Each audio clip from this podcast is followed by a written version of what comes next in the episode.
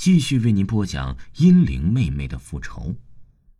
小双又翻开病历记录手术的那几页，终于在其中的一页看到了一个记录：那对连体婴手术的时候刚刚二十六天。小双要昏过去了。那对连体婴和小双同一天出生在同一家医院的妇产科，而小双的腹部的胎记和活下来的婴儿的切口一样形状，这是怎么回事啊？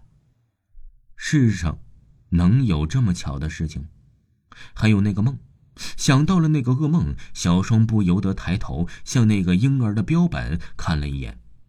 可是他惊恐的发现，那个本来死去的婴儿，这时却好像睁着眼在看他，还发出了邪恶而阴冷的笑容。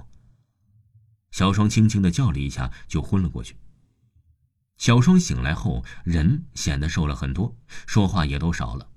小刘医生吓坏了，他问来问去的，也不明白小双干嘛那么害怕。小双好多次向父母打听他出生时的情况，父母说来说去啊，都和以前一样。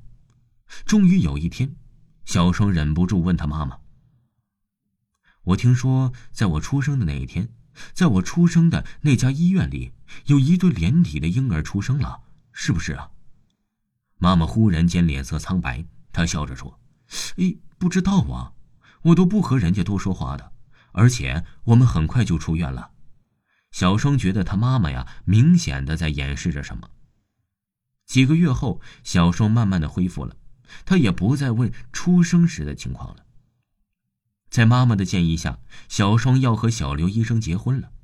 其实小双啊是很想早点结婚的，她想躺在小刘的怀抱里，也许她就不会做噩梦了。小双和小刘医生结婚的时候很热闹，小双的朋友、同学、同事，还有小刘医生的父母亲戚、同事、同学等等，可多人了。小双在婚礼上见到了沈教授，那是一个睿智又幽默的老人。闹了整个晚上，等人走了，小双几乎都没劲儿了。他很快的收拾了一下，小双和小刘医生啊，甚至没来得及亲热一下，躺倒在床上就都睡着了。半夜时分，小双迷迷糊糊的觉得好像这床前站着个人，他不由得打了个寒战，睁开眼一看，天哪！床前正站着个女孩，那个和她长得一模一样、缺了肢体的女孩。小双想喊醒小刘，但是啊，他发不出来声音，而且他一动也不能动。他看着沉睡的小刘，有滴眼泪从小双的眼角滴下。那个女孩子一只脚站在那里，奇怪的是，她没有拐杖之类的支撑，却站得那么稳。她笑着，邪恶而又冷酷，还有一点得意。小双听见他对小双说。你终于明白了一切，那么，你是不是觉得很对不起我？小双很想大声说不，但是他说不出来声来。你已经经过那么多年的幸福生活了，现在轮到我了吧？你也该知道成年的被闷在一个容器里是什么滋味了吧？这小女孩恶狠狠的对着小双，边说着边过来抓住小双的手臂。小双想用力的挣开，但是不行。小双只觉得眼前一黑。小刘医生第二天醒来的时候，看见小双已经坐在阳台上了。